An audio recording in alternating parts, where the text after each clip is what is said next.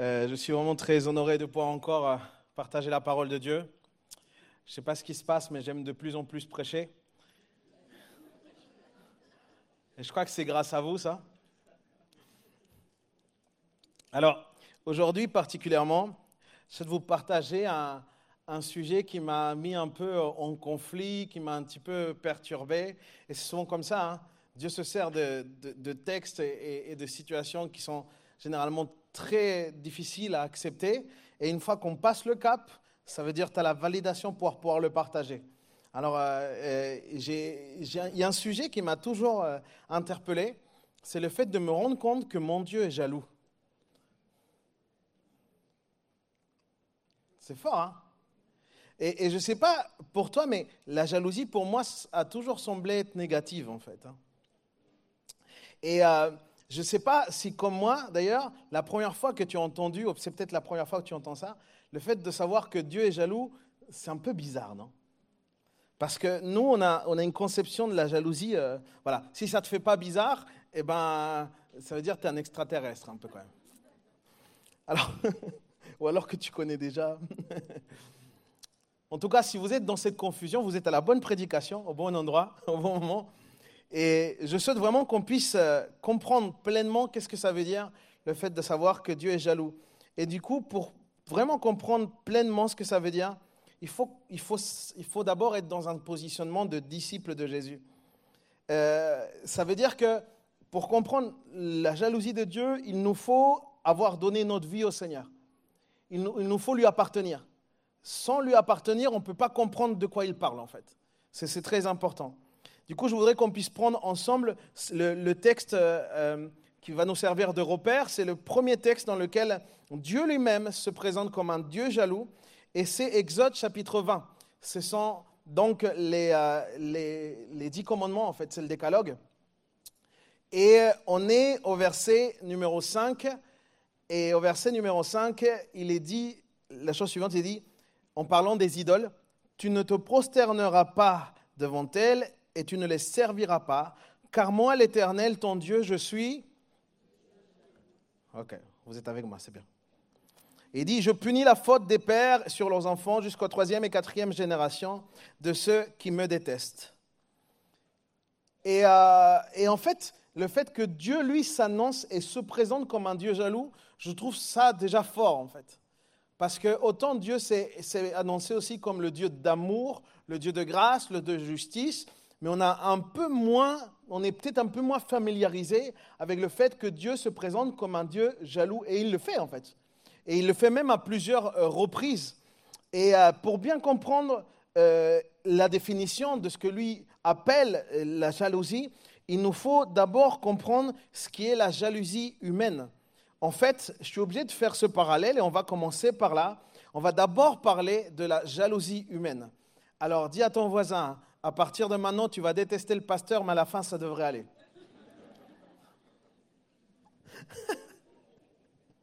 je vais parler de jalousie, ça ne va pas plaire à tout le monde. OK? Prépare-toi, on y va au nom, au nom du Seigneur. Amen. Alors, la jalousie humaine est totalement différente à la jalousie de Dieu. Pourquoi? Parce que nous voyons dans plusieurs passages la, manifestation de la jalousie humaine qui se vit même, tout au long de la Bible. Par exemple, euh, tu peux prendre le cas de Cain et Abel. Cain et Abel, deux personnes qui allaient offrir un, sacrifice à Dieu, ils allaient offrir une offrande. Et au moment où ils offrent cette offrande, ce qui va se passer, c'est que Abel va en offrir une meilleure. Et Cain, au lieu d'apprendre d'Abel, eh ben, il va être jaloux. Cette jalousie va l'amener jusqu'au meurtre de son frère. Et, c'est grave, en fait. On a aussi l'histoire de Joseph. Joseph qui, lui, euh, va avoir une tunique offerte par son papa, sauf que le papa avait aussi d'autres enfants. Et du coup, comme la tunique, elle était belle, eh ben, tous les frères qui étaient là, eh ben, ils sont remplis de jalousie et, ils ont été jusqu'au moment de le rejeter et même le vendre comme esclave. Ça, c'est l'effet aussi de la jalousie. Mais on a aussi, euh, au moment où il y a le ministère de Jésus, naturellement et sans que lui le cherchait, sans que lui l'appelle forcément. Les foules venaient à lui, les gens voulaient l'écouter. Et là, tu as tous les souverains sacrificateurs, tu as tous les sacerdoces, tu as, toutes les personnes, les pharisiens qui étaient là et qui étaient complètement jaloux de Jésus. Parce qu'ils disaient, mais comment est-ce qu'il peut attirer du monde comme ça? Et ils étaient jaloux parce qu'eux, ils voulaient réunir du monde et, Jésus faisait pas grand-chose et il réunissait du monde. Et tu as la même chose après avec Paul. Paul qui se convertit, Paul qui avant persécutait les chrétiens. À ce moment-là, Paul a commencé à voir la grâce de Dieu sur lui, des prodiges et des miracles l'accompagnent. Et là aussi, la jalousie vient. Et c'est comme un truc qui suit et qu'on voit du début de la Bible jusqu'à la fin de la Bible. Et je te parle de ça parce que la Bible en parle justement dans Galates chapitre 5, verset 20, verset 19 et 20. Et tu peux voir en fait que la jalousie, et particulièrement le verset 20, on, peut voir que la jalousie fait partie de ce que l'on appelle les fruits de la chair. Et, c'est important de le considérer. on va y arriver et, je, souhaite vraiment que vous puissiez me suivre dans ça. Alors, nous, les êtres humains, nous sommes jaloux de ce que nous n'avons pas. il y en a qui a dit non, non, pas moi. Il peut exister une jalousie pour des choses matérielles, mais aussi on peut être jaloux des personnes. Quand quelqu'un semble réussir sa vie, quand quelqu'un semble avoir le poste que toi tu voulais, quand euh, euh, quelqu'un semble avoir une famille alors que toi ça fait du temps et du temps que tu pries pour ça, ce qui se passe autour de toi peut attiser et peut faire en sorte que tu commences à sentir de la jalousie. C'est ce qui se passe. Je sais que vous n'alliez pas dire amen à ça, je le savais. Je commence à vous connaître. Mais l'une des jalousies les plus communes existantes, c'est celle qu'on retrouve dans le couple. La jalousie du couple, en plus, trouve sa racine essentiellement dans les insécurités et dans le manque de confiance en soi. Et, c'est délicat. Et, je vous avoue, là, je vais marcher sur des œufs, mais j'y vais quand même. Et avant d'aller un peu plus loin sur ça, je souhaite qu'on puisse voir d'où vient la jalousie. La jalousie, en fait, ne commence pas avec Cain et Abel. La jalousie commence bien avant, commence au moment où Satan est l'ange déchu. En fait, Satan, lui, qui était euh, Lucifer, qui, qui, avait la fonction d'adorer Dieu, à un moment va vouloir, va envier, va désirer la place de Dieu. Et à ce moment-là, ça va devenir l'ange déchu. Et qu'est-ce qui se passe? C'est que la jalousie naît avec Satan, en fait. Avant Satan, ça n'existe pas la jalousie. Mais la jalousie naît avec Satan. Ça veut dire quoi? Ça veut dire que la jalousie est forcément liée à un problème d'orgueil. Et je vais aller plus loin. L'orgueil est la racine de tous les péchés. Si les péchés pouvaient être représentés dans un arbre, le tronc serait l'orgueil. Et la jalousie, donc, ne nous vient pas de Dieu. Et pourquoi je le dis comme ça en toutes lettres? C'est parce que parfois, nous, on vit des situations dans lesquelles on se dit, mais c'est normal en fait. On normalise, on banalise. Aujourd'hui, on, se retrouve face à ça. Et euh, dans le couple particulièrement, et là, il ne faut pas jeter des tomates, hein, mais j'y vais. Dans le couple particulièrement, la jalousie, en fait, c'est l'incapacité de voir que l'autre ne nous appartient pas. La jalousie, c'est cette incapacité-là de voir qu'en fait l'autre, c'est la créature de Dieu. Et donc appartient à Dieu en fait. Il y en a qui se disent, euh, ah ouais, mais euh, c'est ma femme, c'est mon mari. Ah, avant d'être ta femme et ton mari, c'était déjà un enfant de Dieu. Et euh, ça peut être subtil parce que je vois plusieurs exemples. Par exemple, le, le besoin désabusé de protéger l'autre ou de surprotéger l'autre. En fait, ça prouve qu'on a du mal à considérer que Dieu lui-même veut protéger ses enfants, en fait. Et que Dieu n'a peut-être pas besoin de nous pour protéger l'autre. Et, nous, on, on, manifeste la jalousie au travers de ça aussi. Je sais que personne ne va dire Amen, je le sais, je le sais. J'ai un petit peu encore de l'arsène, si tu peux me l'enlever, s'il te plaît. Et en fait, pour faire simple, la jalousie, quelque part, c'est un manque de confiance dans l'autre. Et par conséquent, si on, a, un manque de confiance dans l'autre, ça veut dire qu'on manque de confiance aussi en Dieu. Donc la jalousie vient être le manque de confiance en Dieu. Et ça, c'est compliqué. C'est compliqué parce que nous, quand euh, on est en couple, quand on est marié, euh, on a l'impression que l'autre nous appartient. Et la première chose que Dieu veut faire, c'est qu'il veut qu'on lui donne. On lui donne celle qui est notre épouse, celle qui est notre épouse. Dieu veut ça, en fait. Mais ça, pour nous, c'est difficile de le concevoir. Et c'est pour ça que la, jalousie t'amène forcément vers un moment où, où, tu te sens étouffé, en fait, où tu vas étouffer l'autre. La jalousie se manifeste ensuite par le contrôle, par la domination de l'autre. Parfois même, elle se cache dans le fait de penser que l'autre ne peut pas faire les choses sans nous. Non, tu ne peux pas faire ça sans moi. Attends, j'arrive. La jalousie se cache aussi quand on fait des, tonnes et des tonnes pour que notre époux ou notre épouse ne croise pas telle ou telle personne. Et on dit, l'autre, c'est un danger immense. Tu sais, c'est quoi le danger? C'est de ne pas avoir Dieu dans nos vies. Le danger n'est pas à l'extérieur, le danger, il est à l'intérieur. Et euh, il y a d'autres choses comme ça subtiles. Euh, et, ça me, ça, me touche parce que euh, je, me dis, mais on est tous touchés par ça en fait. On est tous touchés à un moment par ça. Et je fais une parenthèse de différence par rapport à cette protection qu'on peut avoir de l'autre. Je, parle, bien entre l'époux et la femme, parce que vis-à-vis de nos enfants, il est normal que les parents protègent les enfants. Là, c'est même une responsabilité que Dieu nous donne, de protéger nos enfants. C'est notre rôle euh, devant un mineur, et même c'est notre responsabilité devant, la loi d'ailleurs aussi. Donc il faut bien faire la différence. Mais je parle, bien de le cadre de deux adultes. Alors, sachant tout ça, il ne faut pas venir me dire que la jalousie est normale. La jalousie n'est pas normale. Et je peux comprendre, parce que je l'ai vu de près, je peux comprendre que la jalousie est le fruit de blessures qui parfois sont très profondes, parce qu'il est très difficile de se relever d'une infidélité, c'est vrai. Mais je ne peux pas pour autant banaliser ça, parce que banaliser ça, ça voudrait dire qu'on accepte l'état de jalousie. Et moi, je crois que Dieu ne veut pas qu'on vive de façon jalouse. Que Dieu ne veut pas qu'on vive avec cet esprit en nous. Pourquoi Et je veux que tu gardes ça dans ton cœur, c'est que la jalousie est une prison en fait. Et je vais te dire même plus, la jalousie autant est une prison, mais autant la vérité de Jésus est là pour nous libérer de cette prison. Et c'est ça qu'il faut retenir. Jésus est venu libérer les captifs. Et Dieu veut nous libérer de cette captivité qui nous amène la jalousie. Et j'avais un texte que j'avais toujours trouvé très dur, où Jacques parle et, euh, il annonce des choses, et, j'avais trouvé le texte dur. Mais en comprenant un peu plus ce qui est vraiment la jalousie, je, je me rends compte que c'est assez juste ce qu'il dit en fait.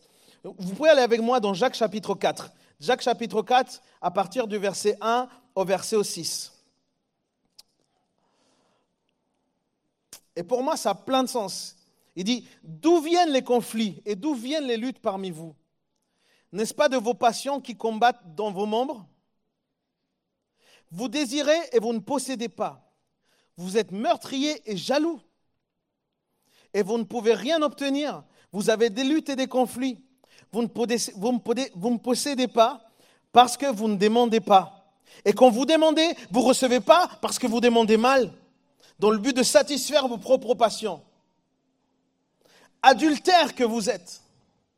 Ne savez-vous pas que l'amour pour le monde est synonyme de haine contre Dieu? Celui donc qui veut être l'ami du monde se fait ennemi de Dieu. Et là, on voit une autre sorte de jalousie. Et d'ailleurs, le, mot jalousie, enfin, le mot dans le grec, c'est pas le même. Il dit Croyez que l'Écriture, croyez-vous que l'Écriture parle sans raison c'est avec jalousie de Dieu, que, c'est avec jalousie que Dieu aime l'esprit qui habite en nous. Et là, c'est vraiment un autre mot, c'est très différent. Parce que le premier, il est lié à la haine. Le premier mot jalousie dans le verset 1, il est lié à la haine. Et là, ce n'est pas le cas. Là, il est question d'exclusivité en fait. Cependant, la grâce qu'il accorde est plus grande encore. C'est pourquoi l'Écriture dit, Dieu s'oppose aux orgueilleux, mais fait grâce aux humbles. Alors pourquoi je dis tout ça? Pourquoi est-ce qu'il est important pour moi de vous parler de ça? Eh bien, sachant ce qui est vraiment la jalousie. la jalousie humaine.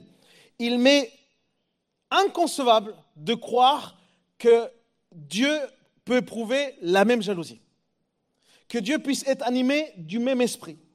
C'est complètement inconcevable pour moi, parce que la jalousie de Dieu n'a rien à voir. Pourquoi? Parce que dans, notre jalousie, elle est souvent liée au fait de vouloir quelque chose, au fait de pouvoir que l'autre nous appartienne, vous voyez. Mais quand quelqu'un se donne à Dieu, la personne appartient déjà à Dieu. Donc ce n'est pas la même chose.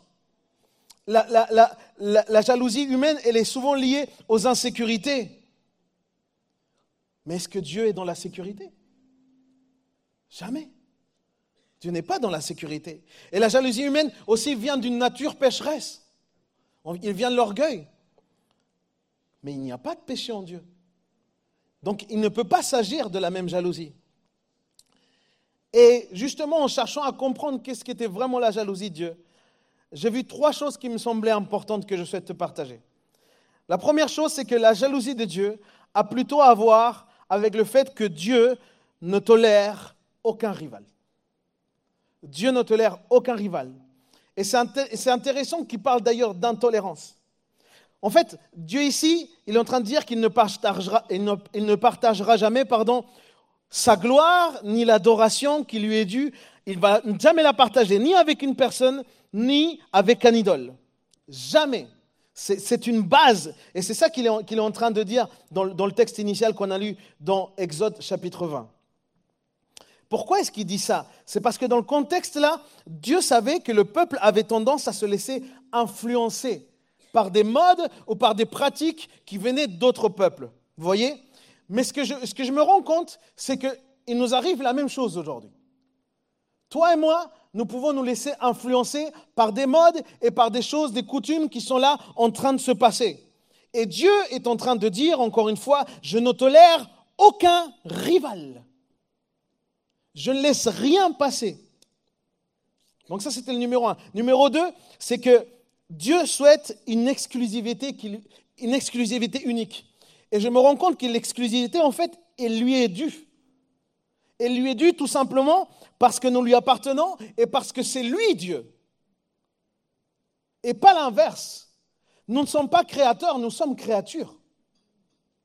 Donc à partir de ce moment-là, la, jalousie de Dieu, elle va se baser donc sur, sur l'aspect de protection sur nos vies et non sur le contrôle.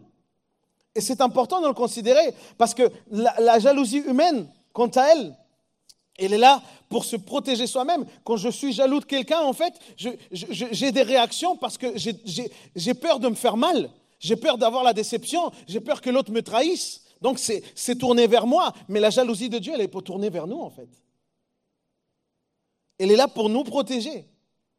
Et la troisième chose, c'est que Dieu veut nous révéler une chose, et c'est sans doute la plus importante c'est que lui seul doit nous suffire. Lui seul doit nous suffire.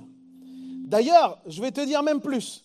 Dans le mot hébreu, qui est Kana, le mot hébreu, il veut dire seulement Dieu. C'est ça que ça veut dire. Tu vois, pour, pour parler de jalousie, hein. lui il dit seulement Dieu. Donc quand Dieu il dit qu'il est jaloux, il est en train de nous dire en fait qu'il est le seul suffisant pour nous. C'est ça qu'il est en train de nous dire c'est le mot kana, donc qui veut dire seulement Dieu. Et en fait, c'est ça que Dieu est en train de nous dire, c'est qu'il veut nous partager le fait qu'à un moment, on doit arriver à comprendre qu'il est le seul à nous suffire. Ça veut dire que quelque part, il veut qu'on comprenne qu'on peut tout perdre. On peut vraiment tout perdre. Et que quand on perd tout, Dieu doit être notre tout. C'est ça qui est en train de se passer. La jalousie de Dieu s'agit de l'exclusivité dans la relation que Dieu veut avoir avec son peuple, le peuple qui lui appartient. Dieu en tant que notre Dieu, donc attend légitimement, et j'insiste sur ce mot, il attend légitimement l'attachement exclusif de son peuple. C'est normal. Ce n'est pas quelque chose de bizarre, ce, n'est pas de l'orgueil de Dieu. Non, non, non, nous sommes ses créatures. C'est juste que nous, nous nous plaçons à partir de, notre sphère humaine. Mais, quand, Dieu nous regarde, lui, il nous regarde en tant que Dieu. Donc il est normal que Dieu attende cette exclusivité. Et je ne sais pas, toi, mais moi, quand je comprends de plus, près, de plus près ça, je me rends compte que la jalousie de Dieu, elle est même contraire à la jalousie humaine, en fait. la jalousie de Dieu, elle, elle est complètement juste, elle est légitime. Le seul fait de considérer qu'il est Dieu et que nous sommes ses, créatures, ça doit déjà nous calmer en fait. Quelque part.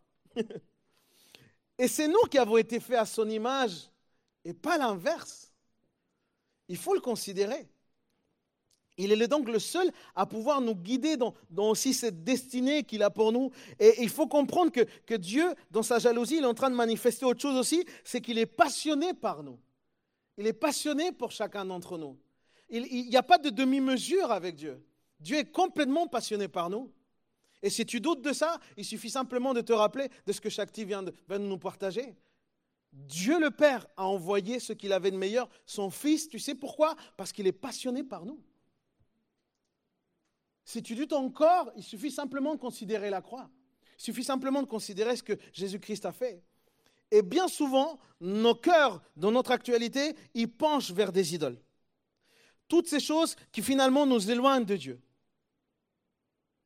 Et, il faut les considérer. Pourquoi? Parce que euh, on a toujours estimé que les idoles, c'était des, des, statues, que les idoles, c'était des symboles, etc. Mais non. Tu veux que je te parle d'idoles? Ok. Dis-moi dans quoi est-ce que tu passes le plus de temps? Tu vois? Dis-moi dans quoi, c'est quoi ton plus, le, le, loisir le plus plaisant pour toi? Dis-le-moi. Dis-moi, réfléchis à ça, tu vois. C'est très simple. Il y a des choses qui prennent de la place en nous. Et tant que cette place est majeure que celle que Dieu a en nous, ça devient une idole, les amis. Ça devient une idole. Ce sont toutes ces choses qui nous éloignent de Dieu. Et Dieu, lui, il est amour. C'est sa base. Il est amour et il est saint.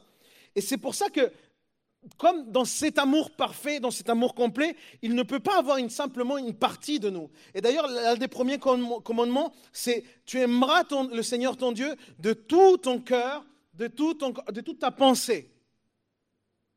Et il ne dit pas tu aimeras le Seigneur le dimanche, ou tu aimeras un peu, il dit, tu aimeras de tout ton cœur. Dieu, c'est un Dieu absolutiste. Il n'y a pas de demi-mesure. Et tant que nous, on ne rentre pas ça, nous allons être dans un processus pour pouvoir arriver à ça. Et c'est important, parce que Dieu ne veut pas une partie de notre temps. Dieu ne veut pas un peu de notre attention. Dieu veut tout, en fait. Et il veut tout, et vous savez pourquoi? Parce que lui, il veut habiter complètement dans nos cœurs. Et c'est bon pour nous, parce que si Dieu habite dans nos cœurs, il, veut habiter dans nos cœurs parce qu'il sait que c'est le seul moyen pour que je puisse dominer sur le péché, que je puisse dominer sur la chair et que je puisse dominer sur Satan qui rôde autour de moi. On ne peut pas être à moitié en fait. C'est pour ça que la Bible dit il faut être chaud ou il faut être froid. Et c'est pour ça que je suis un mec vénère.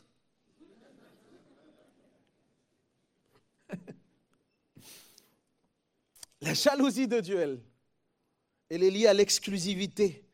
La volonté de Dieu, c'est d'avoir une exclusivité avec nous. Et, je, me dis, du coup, ça doit avoir un objectif quand même. Ça doit avoir un sens. La jalousie, elle, elle doit avoir un objectif. Et, j'essaye de, calculer dans, dans, mon environnement, dans tout ce qui se passe. Et ces dernières semaines, en parlant avec certaines personnes, j'ai pu aller au profond de ça en fait. Et je, me suis rendu compte que parfois, on peut faire face à, des situations, à, des déceptions, que ce soit dans les relations, que ce soit dans les projets, des choses comme ça qui nous arrivent les, unes derrière les autres avec les années. Avec les années, en fait, je me suis rendu compte qu'il y a certaines situations qui nous semblent tellement douloureuses, mais, mais que Dieu se sert particulièrement de ces situations pour prendre une place particulière dans nos cœurs. Ce que je veux dire par là, c'est que par moments, on peut avoir l'impression qu'on a des besoins et on se sent complètement seul. On peut avoir l'impression que, tout le monde, en fait, nous pose un lapin. Et toi, tu as aidé tout le monde, en fait. Toi, tu as été l'épaule qui a accueilli les larmes.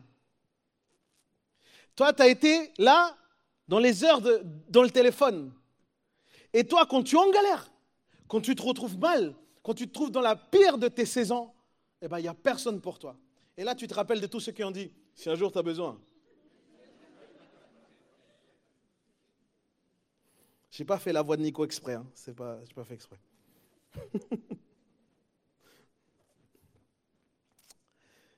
Mais il y a des saisons comme ça où tu as l'impression que, que tout le monde rate l'un des moments où tu as le plus besoin. Et tu es comme porté dans une espèce de, de solitude. Et, et, parfois, tu sais, tu peux côtoyer du monde. Il peut y avoir beaucoup de personnes autour de toi. Tu peux même avoir un cercle d'amis, mais tu peux aussi te sentir complètement isolé. En fait, tu peux être seul avec du monde. C'est ça qui est terrible. Et, c'est très dur pour nous. Et c'est normal que ce soit dur pour nous. Parce que Dieu ne nous a pas créés pour être seuls. La Bible, elle dit, dans Genèse chapitre 2, il dit, il n'est pas bon que l'homme, il n'est pas bon que l'homme soit seul.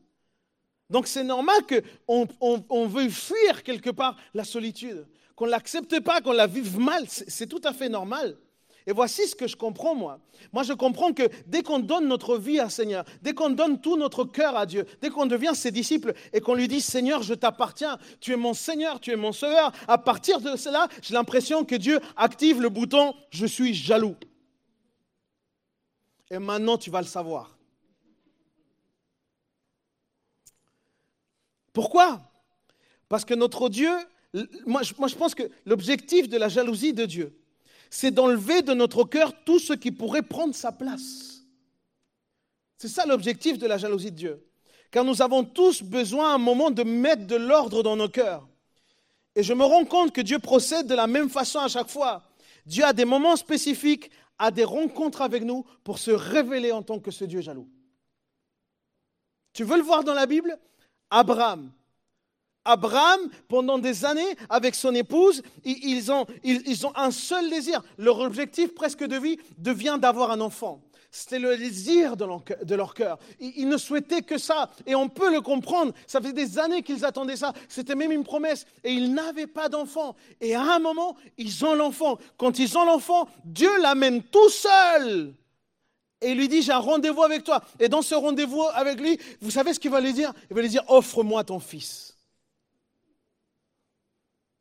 Mais, bien sûr, il y a toute l'image messianique qui va avec, c'est-à-dire que euh, ça représente aussi Dieu qui allait donner son fils pour chacun d'entre nous. Mais au-delà de ça, je te parle du papa, Abraham le papa. Ok? Abraham le papa était là, il disait, mais je vais offrir en fait tout ce que j'ai. Et là, Dieu, au, travers de cette pétition, au travers de ce moment, ce que Dieu est en train de lui dire, en fait, tu n'as pas besoin d'un fils, tu as besoin de moi. Et c'est ça qui se passe. Abraham vit ça. Tu as Moïse. Moïse qui, était sur le Nil tranquillement en en train de... Tu vois, bien. il arrive, il est accueilli dans un palais. Il devient prince. Il est toujours entouré, plein de monde. Il y a des gens qui lui font des massages sur les pieds. C'est sa vie. Il est là dans ce contexte de roi. Il fait ce qu'il veut.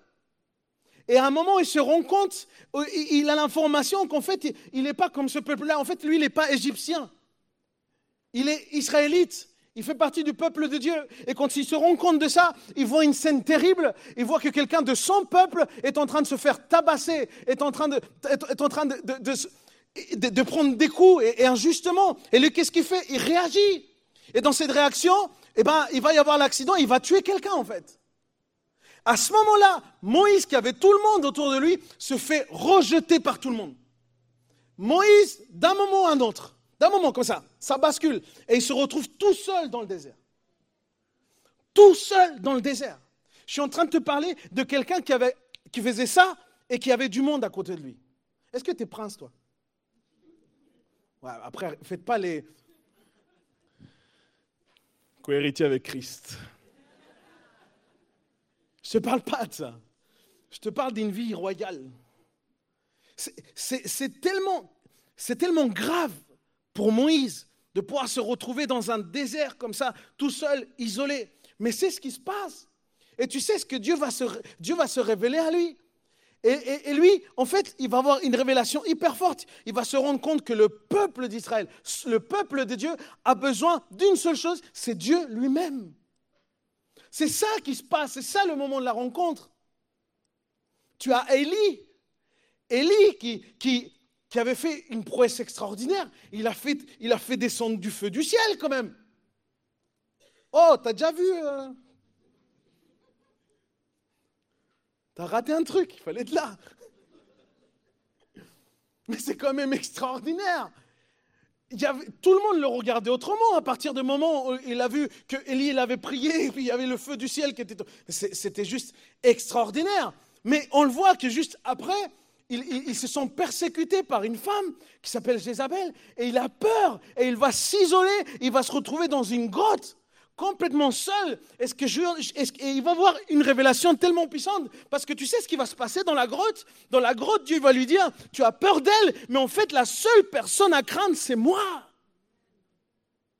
Et tu as dans le Nouveau Testament quelqu'un comme Pierre. Quelqu'un comme Pierre. Pierre qui lui avait renié déjà Jésus trois fois. Il était déjà mal, le gars. Il avait eu ce regard, cet échange de regard avec Dieu, et ça l'avait terminé.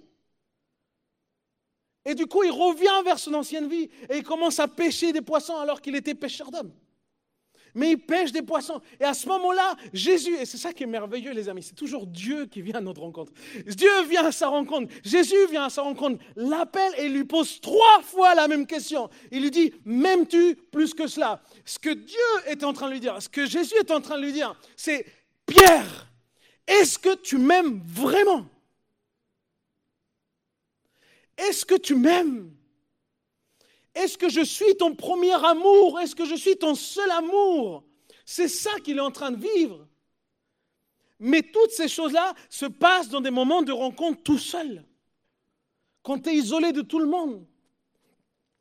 Et je crois, mes, amis, que, ce Dieu jaloux permet justement des situations critiques où généralement on se sent totalement seul. On, on sent que, que ceux qui un jour nous avaient promis d'être là nous lâchent et qu'on vit une saison de difficultés qui s'enchaînent avec des catastrophes les unes derrière les autres et qu'on est encore seul et seul et seul. Et je suis convaincu que Dieu reste tout de même souverain, que Dieu ne perd jamais le contrôle et qu'au milieu de cette saison de solitude, Dieu va avoir un rendez-vous avec nous parce qu'il a besoin de faire tomber des idoles, il a besoin de se révéler à nous. Alors je suis là pour te dire aujourd'hui, ne sois pas triste, ne désespère pas. Tu es peut-être tout seul ou isolé ou tu vis une saison, tu as l'impression que tout le monde se retourne contre toi, mais tu es sur le point de pouvoir avoir ta rencontre réelle avec le Seigneur. Tu es sur le point de le vivre. Dieu lui-même, il se sert des circonstances pour nous amener dans un coin et pour, nous parler exclusivement à nous. Mais nous, notre tendance, c'est de fuir la solitude. On ne l'accepte pas, on n'en veut pas. Je crois que Dieu est l'alpha et l'oméga aussi de nos vies. Je, je vais bientôt finir.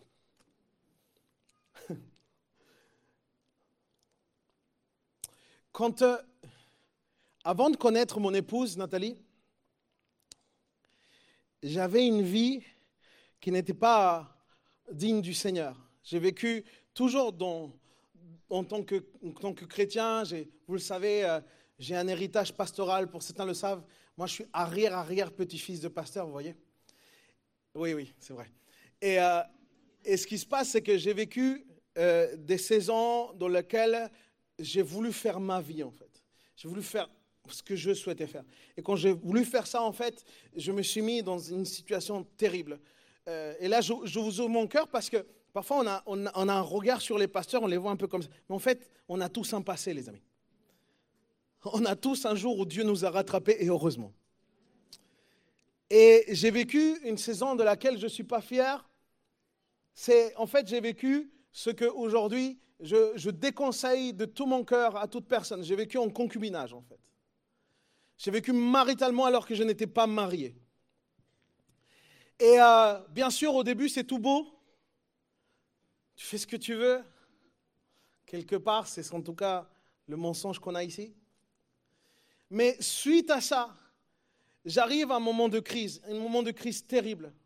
Et la personne avec qui je suis, avec qui j'étais, en fait, cette personne-là va faire une tentative de suicide. Et à ce moment-là, moi j'ai l'ampoule qui s'allume.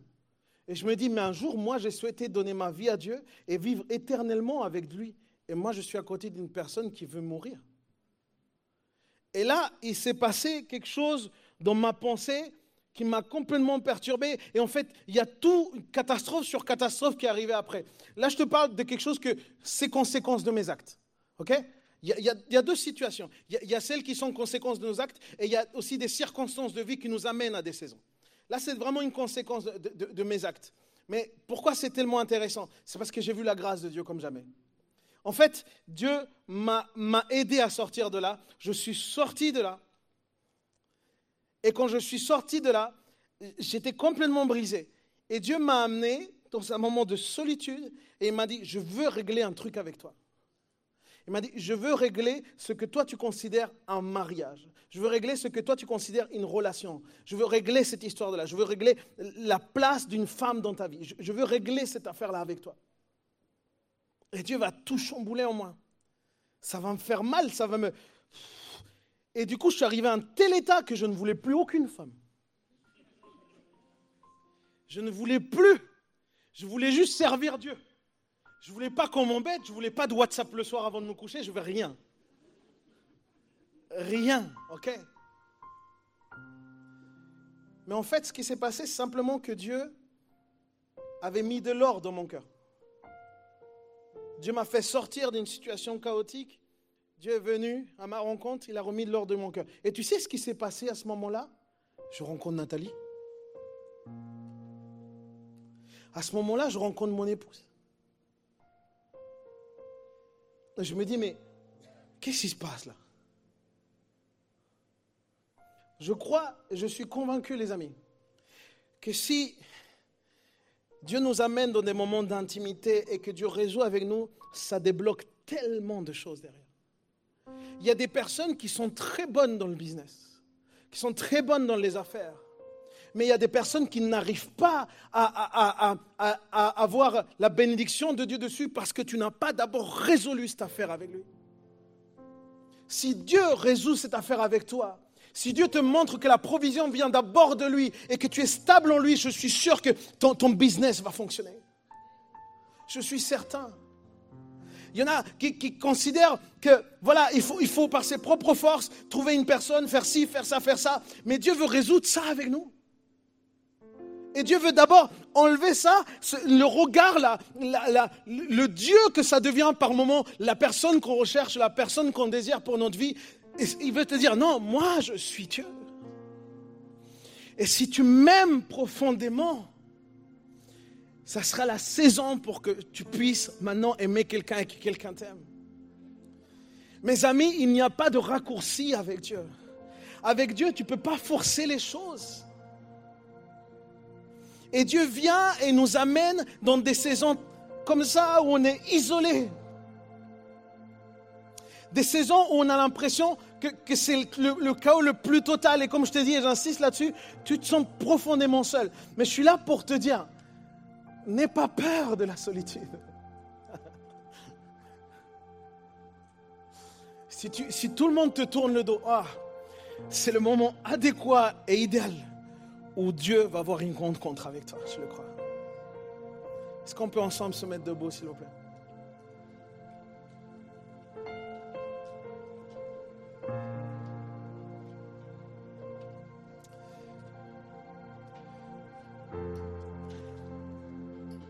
Quand Dieu résout les choses de nos cœurs,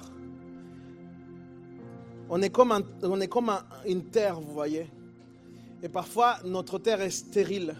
Mais quand Dieu vient et touche notre terre, la, terre commence à donner du fruit en fait. Et si tu sens qu'il y a des choses qui sont bloquées là dans ta vie, réfléchis un petit peu. Réfléchis un petit peu dans ton cœur. Sens ton cœur et dis, est-ce que je ne serais pas en train de fuir Dieu? Est-ce que je ne serais pas en train de fuir ce qui me fait peur en fait? Dieu est là. Dieu est là. Fermons nos yeux un instant, s'il vous plaît. Je voudrais qu'on puisse considérer. On considère ça. Tu aimeras le Seigneur ton Dieu de tout ton cœur,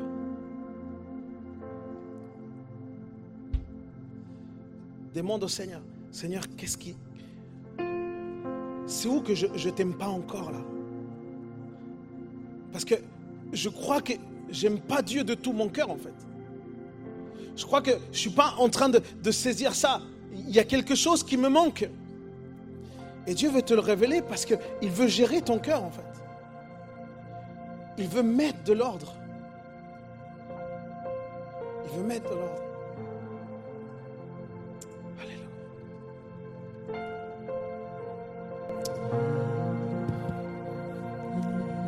Alléluia. Moi. Ne me laisse pas.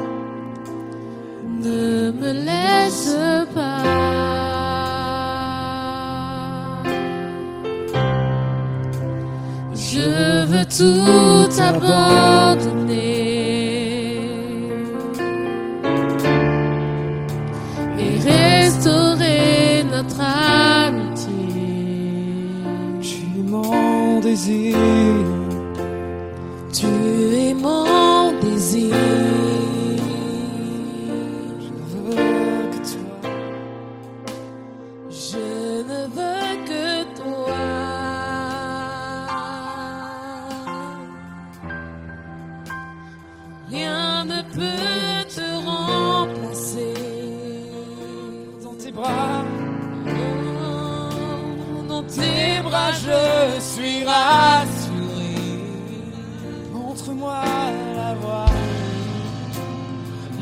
Montre-moi la voie Tu me ramènes.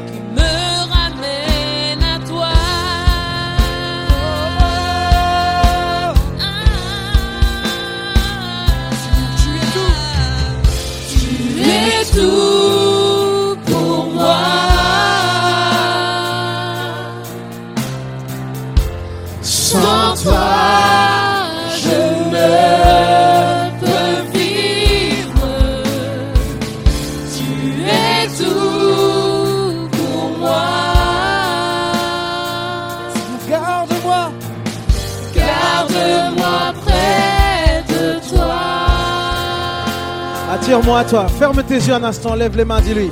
Attire-moi à toi. Tire-moi à toi. Ne me laisse pas. Ne me laisse pas. Je veux plus incliner mon cœur vers des idoles. Ne me laisse pas. Je veux tout abandonner. Je veux tout abandonner Et restaurer notre amitié. Et restaurer notre amitié. Tu es mon désir. Tu es mon désir. Je ne veux que toi. Je ne veux que toi.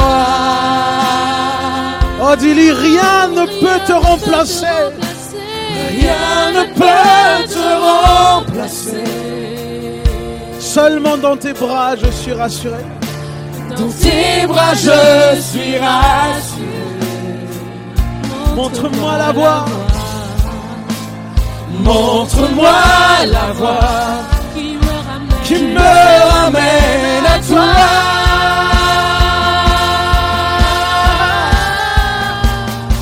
Tu es tout pour moi. Tu es tout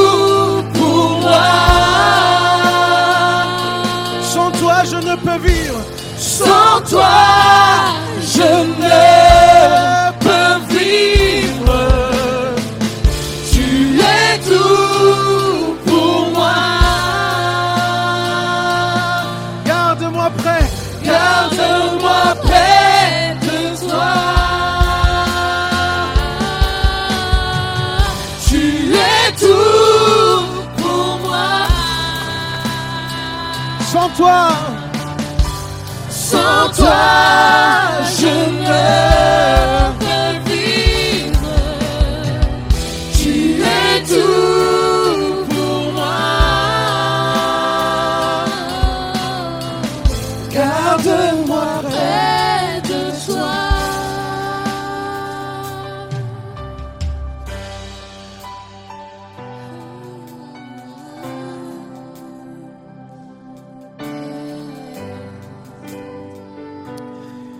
Ici, il y a quelqu'un qui doit dire, Seigneur, deviens mon tout.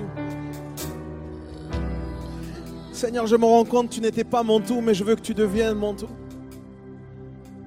Deviens mon tout.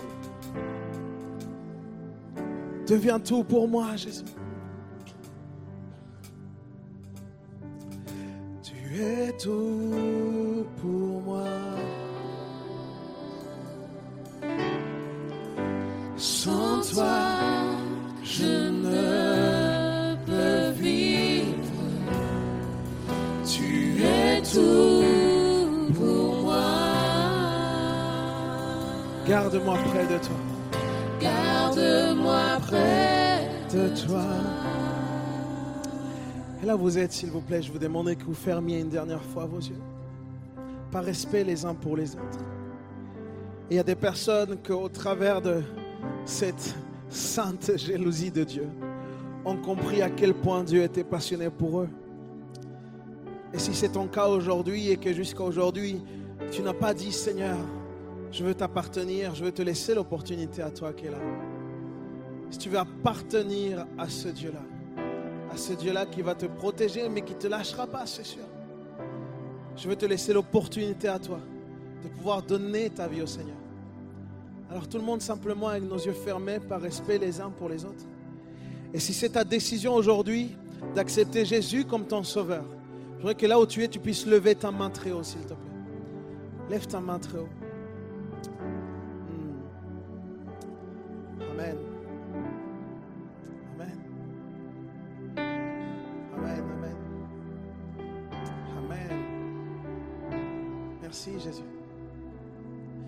Maintenant, avec tes mains levées vers le ciel, je t'invite à faire cette prière avec moi. Dis-lui, Jésus, à partir de maintenant, dis-lui audiblement, à partir de maintenant, je veux t'appartenir. Je renonce à moi-même et je t'accepte toi comme mon Seigneur et comme le sauveur de ma vie. À partir de maintenant, Seigneur, je veux que tu deviennes mon tout. Parce que je pourrais tout perdre. Mais toi, je ne veux pas te perdre. Inscris mon nom dans le livre de la vie. Parce qu'à partir d'aujourd'hui, je t'appartiens. Je crois que tu es mort, mais aussi ressuscité d'entre les morts. Et que tu me donnes la vie éternelle. Pardonne mes péchés. Et enseigne-moi à marcher comme toi tu souhaites que je marche. Au nom de Jésus. Amen. Tu sais,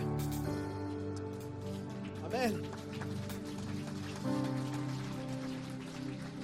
L'une des choses, quand j'ai vécu mon processus, et je vais finir avec ça, l'une des choses les plus puissantes que j'ai vécues, c'est de pouvoir regarder dans les yeux ma femme et lui dire, Amor, parce que je l'appelle Amor, ça fait classe. Hein? Je dis, Amor, je t'aime et je te choisis comme femme. Mais j'aimerais toujours plus le Seigneur que toi. Elle, elle m'a dit, Léandro, je t'aime, je t'ai choisi comme mon mari, mais j'aimerais toujours plus le Seigneur que toi. Mes amis, un jour peut-être, ma femme m'aura plu ou moi j'aurai plus ma femme. Et ça va être terrible pour moi. Mais je sais que si Dieu est avec moi, ça ira. Par contre, l'inverse m'est insupportable. Je ne peux pas concevoir une vie avec ma femme et pas de vie avec Dieu. Ce que je suis en train de te dire, c'est que Dieu doit prendre une place tellement énorme qu'il doit déborder. Il doit déborder dans nos paroles, il doit déborder dans nos gestes, il doit déborder dans nos relations aux autres, il doit regarder, il doit déborder dans notre regard, il doit déborder dans notre façon de marcher, dans notre façon de parler aux autres, il doit déborder de partout parce que Dieu est amour et lui en nous, on est amour aussi. Alléluia. Alors une dernière fois, lève tes mains vers le ciel et dis Tu es tout pour moi. Sans toi, je ne peux vivre, Jésus. Sans toi, je ne peux vivre. Tu es tout pour moi. Garde-moi près de toi. Garde-moi Oh, tu es tout pour moi. Tu es tout pour moi. Sans toi, je ne peux vivre. Sans toi, je ne peux vivre. Tu es tout pour moi. Garde-moi près de toi. Garde-moi Garde-moi près de toi. Garde-moi près de toi. Une dernière fois, dis-le lui. Garde-moi près de toi. Juste près de toi, Jésus. Nous voulons vivre près de toi, près de ton cœur. Que Dieu te bénisse, Église.